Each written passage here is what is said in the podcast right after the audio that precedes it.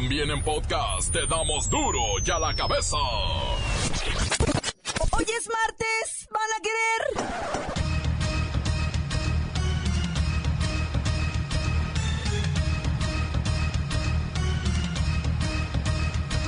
Hoy en duro y a la cabeza, sin censura. El Servicio Geológico de Estados Unidos determinó la causa del fuerte movimiento telúrico registrado el 7 de septiembre en la costa sur de México y que fue catalogado como el más fuerte en 100 años. La presidencia de la República se traza tres grandes objetivos para sacar adelante a Chiapas y Oaxaca. Primero, dotarán de víveres, albergues y servicios médicos. Segundo, un censo real de los daños en el sureste mexicano. Y tercero, emprender las labores de reconstrucción a la brevedad posible. Tengamos presente que somos una sola nación, somos una familia, somos la familia mexicana. Y cuando algún miembro de esa familia, como son las familias de Chiapas y de Oaxaca, enfrentan momentos de desgracia, es momento de tender una mano de ayuda, de apoyo y de respaldo.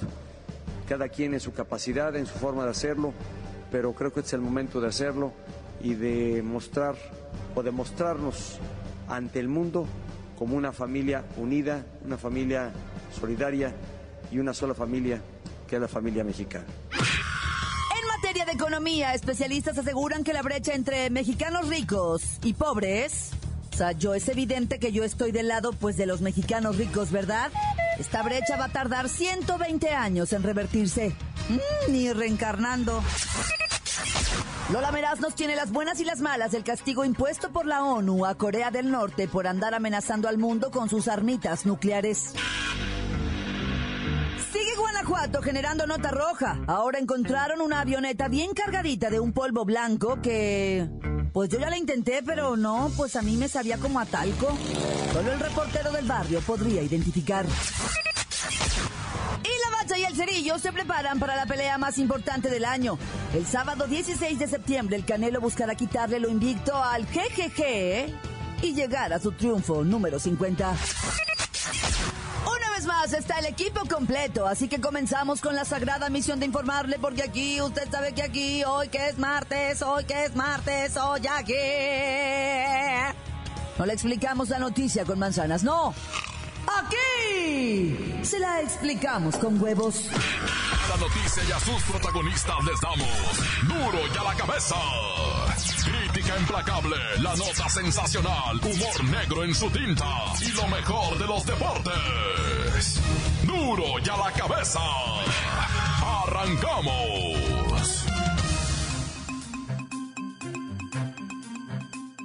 Especialistas aseguran que la brecha entre mexicanos ricos y pobres tardará 120 años en revertirse. O sea, usted ya sabe en qué, de qué lado estoy yo, ¿verdad? Pero ¿sabe? Pues creo que ni a usted, ni a sus hijos, ni a sus nietos les va a tocar ver cómo se revierte esto, ¿eh? Y claro, ni a Luis Ciro Gómez Leiva tampoco le va a tocar. Luis Ciro, tienes la nota. Claudia, auditorio, las cifras desmienten el buen ánimo del gobierno de Peña y su lucha contra la pobreza. Durante sus primeros cuatro años del sexenio, el ingreso del 10% de los hogares más pobres del país creció apenas 10 pesos diarios. ¿Cuánto es eso? Pues apenas de 65 a 75 pesos. ¿Y para qué alcanza eso? Para un bolillo, unos frijoles Isadora y un frutzi. ¿Y la canasta básica? Esta creció 7 pesos, pero en nuestro bolsillo apenas cayeron 2 pesos más. ¿Con cuánto se vive en promedio? La mitad de los más pobres del país vive con 184 pesos diarios, o sea, con 50 pesos por persona cada día. Si consideramos una familia de tres, pero si quieres un dato para echarle limón a la herida, los hogares más ricos viven con 53 mil pesos mensuales en promedio, 3 mil pesos más que en 2012. Mira nada más, mira nada más las cifras. Las 12 millones de personas más ricas del país, escuche usted, concentran el mismo ingreso que los 84 millones de mexicanos más pobres. El ingreso promedio de los hogares más ricos rebasa 55 veces el de los más pobres. ¿No es vergonzoso? Se calcula que la brecha empeorará hasta el año 2137 y a partir de esa fecha pues empezará a reducirse. Cosa que no vamos a ver nosotros. Y si regreso, pues espero reencarnar en, pues mínimo Lady Polanco, una princesita de Gales o algo así. Y usted póngase a orar para ver si en el 2137 regresa como, pues no sé, como gobernador de Veracruz, por ejemplo, o de Ledomex, o como dueño de Telmex, algo así, ¿no? Continuamos en Duro y a la cabeza. Las noticias te las dejamos ir. La cabeza.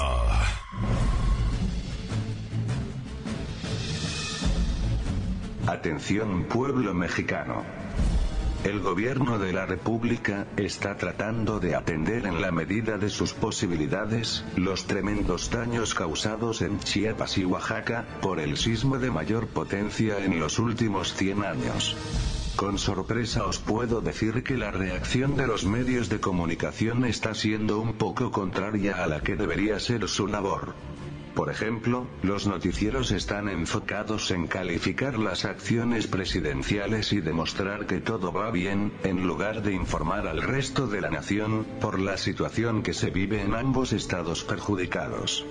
De antemano sabemos que la ayuda gubernamental no puede ser absoluta, y que nadie tiene 800.000 colchonetas, o 100.000 tiendas de campaña para organizar albergues. Por supuesto que hay carencias y falta de todo, pero nosotros, como ciudadanos, podemos hacer algo. En pocas palabras, la dimensión de la tragedia rebasa la capacidad de cualquier gobierno de un país en vías de desarrollo. Lo que estamos esperando es que la solidaridad y el amor de la gente por la gente supere por mucho a la catástrofe. Pero esto se puede conseguir solo si los medios nos muestran lo mucho que nos hace falta cooperar, y no las limitaciones del gobierno. Este es el momento en que el pueblo mexicano es salvado por el mismísimo pueblo mexicano, pueblo mexicano, pueblo mexicano. Duro y a la cabeza. El presidente Peña Nieto habló sobre los tres objetivos claves ante el terrible sismo en Oaxaca. Es atender a la población damnificada, especialmente en la dotación de víveres, de alimentos, de despensas, de asegurarles que tengan una alimentación diaria a través de albergues y comedores comunitarios que se han instalado, el eh, que tengan cubierta sus necesidades básicas. Y dentro de este mismo objetivo está el asegurar la prestación de los servicios médicos necesarios. Eh, hemos desplegado 1.200 médicos y enfermeras adicionales al personal médico que ya está en estas dos entidades. 1.200 más estarán llegando a Oaxaca y a Chiapas. Asegurar el debido censo, el poder hacer un recuento objetivo y real de los daños y afectaciones que ha habido en estas dos entidades.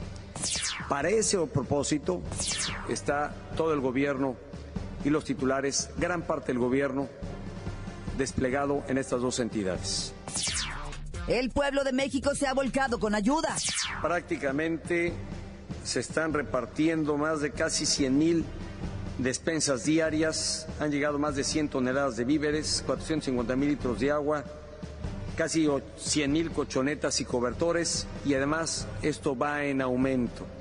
Y aquí es ocasión para reiterar este llamado a la población civil que quiera ser solidaria con estos dos estados para que puedan acudir a los distintos centros de acopio que se han instalado especialmente en la Ciudad de México, en el sistema DIF de todas las entidades y hacer llegar a estos dos estados los apoyos correspondientes. El número de muertos es lamentable.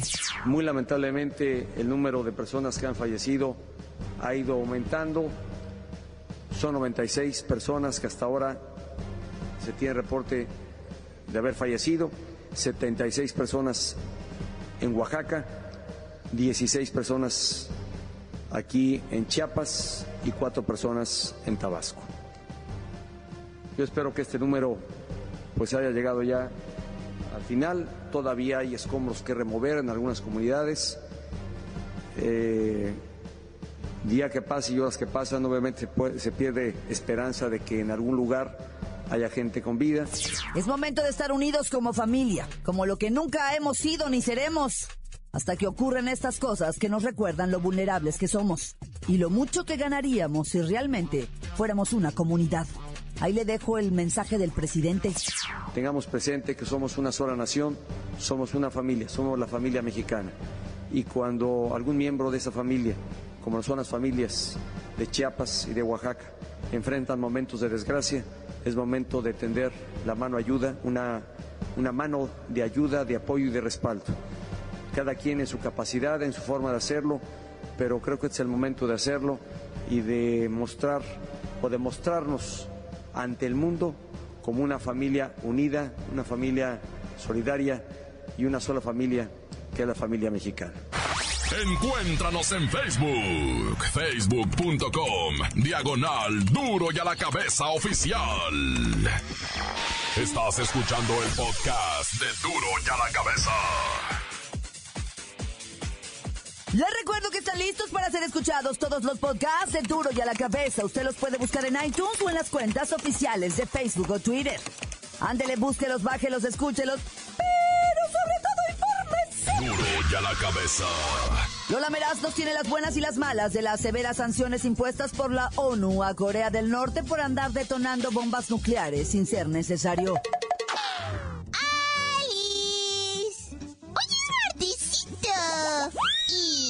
Y tenemos la buena. Perú se une a los países que castigan a Corea del Norte y expulsa al embajador y a personal del consulado. ¡Wow! México también expulsó a los coreanos diplomáticos y con las nuevas sanciones de la ONU, seguramente Corea del Norte se pensará dos veces su idea de estar tirando bombas y misiles a todas horas del día. ¡Ja!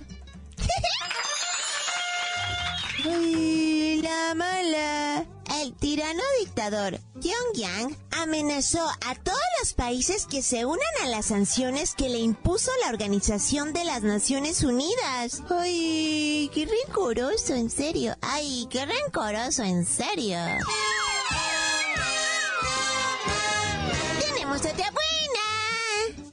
La maestra Tracy Miller, de 27 años de edad, innovó la forma de revisar y actualizar las tareas de sus alumnitos. Esta joven y hermosa Miss se mantiene en contacto con los estudiantes a través de Snapchat. ¡Muy bien!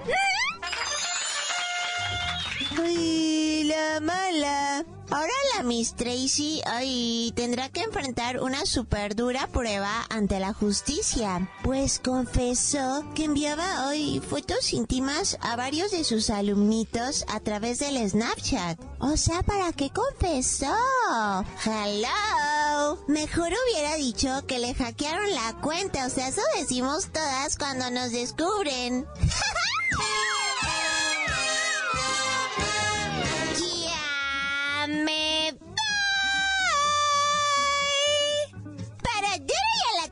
cabeza. Informó Lola Meras. Les dejo pedacito de mí. El que quieran. Síguenos en Twitter. Arroba duro y a la cabeza.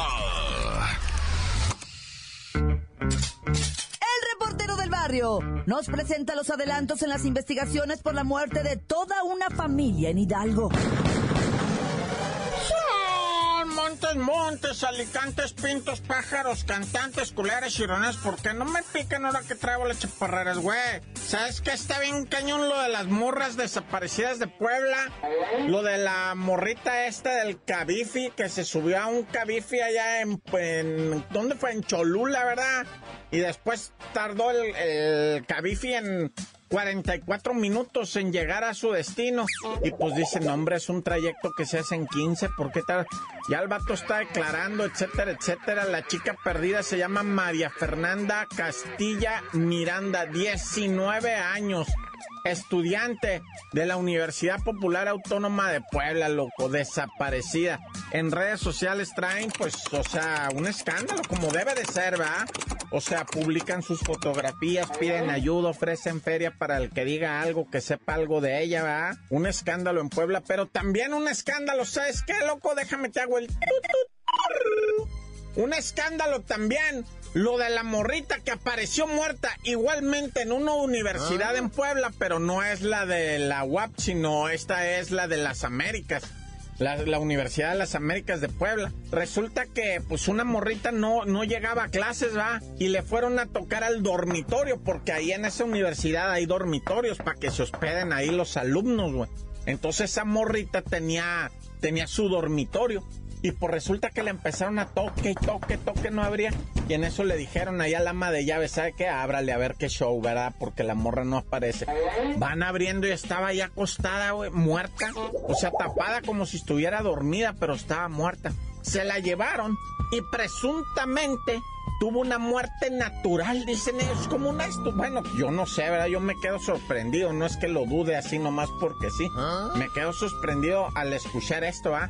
De que el estudiante tuvo muerte natural, que, que el paro cardíaco, que el paro respiratorio, que ve a saber qué tanto dijeron. Ahora hay que ver si es cierto, quién sabe. Y hablando de muertes extrañas, oye lo de la familia en Hidalgo. Unos moradores de un rancho, un maestro A tenía, tiene pues, no tenía, tiene un rancho allá para lado de Hidalgo, va, en el estado de Hidalgo, en un lugarcito que se llama El Anzuelado. De hecho está una presa muy cerquita, de ahí se puede pescar bonito, está pero hermoso, está por ahí. ¿Te acuerdas que te platiqué de este del lugar de las manzanas? Ah, pues es cerquito, ¿ah? Pues bueno, el caso es que ahí estaba en el anzuelado el rancho.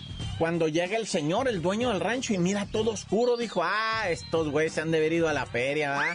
Me dejaron solo el rancho y luego me andan robando. Y entró muy enojado para la casa de los moradores cuando de repente la puerta no abría bien. Era el señor que estaba tirado. Y luego con una lámpara luzó y en la cama estaban los tres críos y luego en otro lado estaba la señora, todos muertos. Presuntamente se envenenaron. Un suicidio, pues, que le llaman, ¿verdad? O sea, como que el señor les dio medicina a todos para que se murieran. ¿Quién sabe, eh? Es lo que están investigando ahorita, quién sabe. Bueno, ¿y lo de la avioneta qué? Allí en Guanajuato de la nada, una avioneta fantasma, va, venía volando sin piloto, sin nada. Aterrizó que es que sin piloto. Y yo digo sin piloto porque pues, no hubo detenidos, no hubo nadie. Nomás aterrizó la... Ya, ya estaba la policía ahí esperando la avioneta, según esto dicen, va, que porque la vieron haciendo vuelos extraños ahí en Guanajuato y de repente la avioneta traía nada más 50 kilitos de cocaína. Naya, hijo Miles de millones. ¿Cuánto será eso en millones de dólares todo eso? No, hombre, un dineral. No se sabe si la avioneta falló y por eso los pilotos pues la, la, aterrizaron, ¿verdad? En otras ocasiones tiran el cargamento. Tú vas a decir, pues sí, para que no los inculpen. No, para ir después a levantarlo, ¿ah? Pero bueno, quién sabe ahora qué fue lo que pasó. Ni que fuera yo de la que de la CIA o de la FBI, ¿va? Yo mejor nomás te digo, tan tan se acabó corta. La nota que sacude. ¡Duro! ¡Duro ya la cabeza! Esto es el podcast de Duro ya la cabeza. Comienza la sexta y última jornada de la Copa MX. Vamos con la bacha y el cerillo para que nos digan qué equipos tienen posibilidad de pasar a la siguiente ronda. ¡La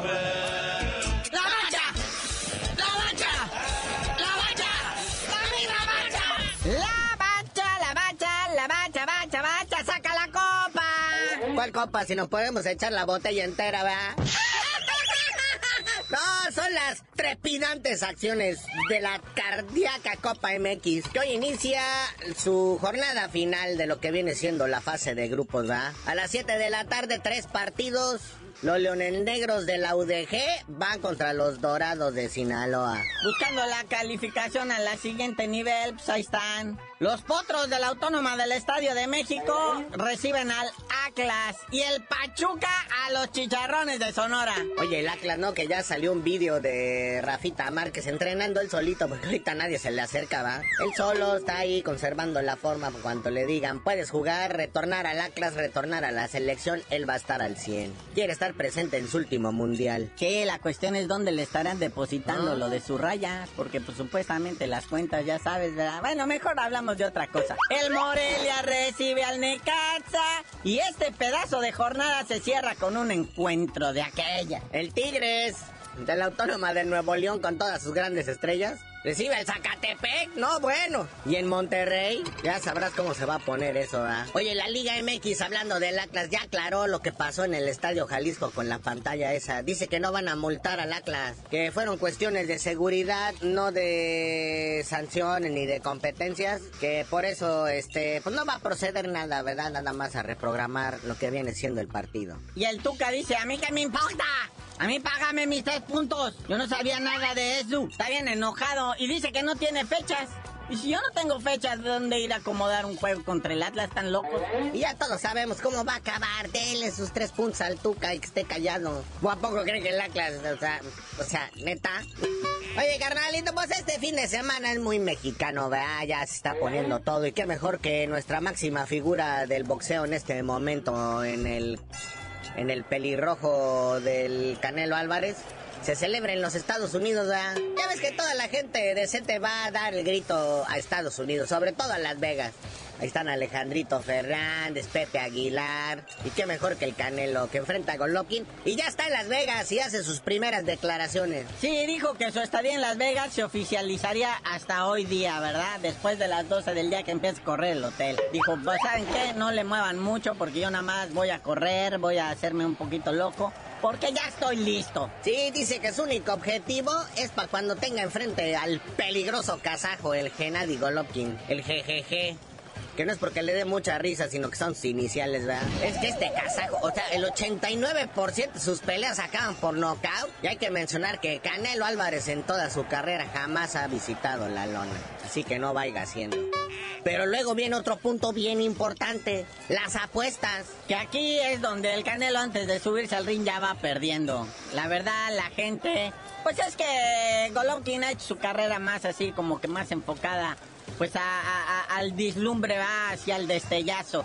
Porque checa nomás los récords, carnalito. Saúl Canelo Álvarez, 49 ganadas, una perdida contra My Sweater y un empate, 34 knockout. Y Gennady Golovkin, 37-0-0, 37 ganadas, ningún empate, ninguna perdida y 33 knockout. Nada más cabe mencionar que la última del Canelo pues se chentó a Julito Chávez, pero con la mano en la cintura, mi hermano. Yo creo que las apuestas ahorita andan más o menos al 2 por 1 tampoco están tan despegados, pero honestamente desde hace mucho tiempo, desde que el dinamita se subía a los rines a pegarle al paqueado y a toda esa gente, no, no, no sentimos una emoción como esta. Y no tenemos un peleador como el Canelo, que ahorita lo que sea de cada quien, sí lo infló televisto. Pero ahorita, ahorita, ahorita, el muchacho está preparado, no subió de peso, se mantuvo, se ha sido disciplinado, ha demostrado y vamos a ver si ahora sí es contundente. No, qué daño le hizo Televisa a este muchacho, ¿eh? Sí le inflaron su récord a 49 peleas, oye, 37 de Golovkin, pero pues bueno,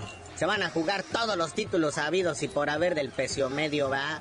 El de la WC, WA, IBF, FBI, CIA, PGR, Interpol, DHL, todos, va. Aunque sí, en cuestión de lana, ¿quién crees que se va a llevar más, carnalito? Pues obviamente el Canelo, pues o sea, él es el que está vendiendo el pay-per-view. Nada más con el puro pay-per-view, o sea, es el que va a remangar. Dicen que el Canelo podría levantar hasta 25 millones de dólares por esta pelea. Y el pobre Golovkin, nada más 10 míseros millones de dólares. No le va a alcanzar ni para las propinas. Pero sí cierto, como dice el buen cerillo, pesa más el nombre en el cartel del Canelo que de Golovkin. Bueno, carnalito, ya vámonos, no sin antes avisarles, ¿verdad? Que ya está próxima a iniciar todos los lunes la serie de El César, basado en la vida de Julio César Chávez, cuando se ponía bien loco y todo eso. A ver qué tal se pone. Y ya tú dinos por qué te dicen el cerillo. Hasta que nos hagan nuestra serie a nosotros, porque tal parece que pues la serie se trata de gente que ha hecho abuso de las drogas y pues ahí sí encajamos. Hasta ese entonces les digo. ¡La bacha! ¡La bacha! ¡La bacha! ¡La misma bacha!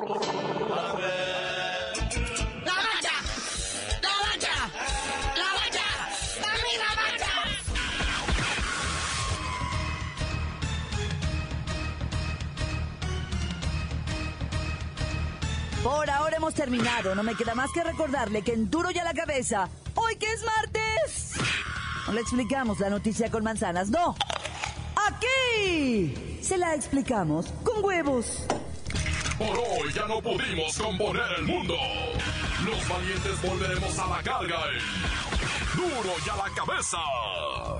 Duro y a la cabeza es Miguel Ángel Fernández, Claudia Franco, Arturo González, Evi González y la producción de Luis González, el señor X. Duro y a la cabeza. Una producción original de MBS Radio.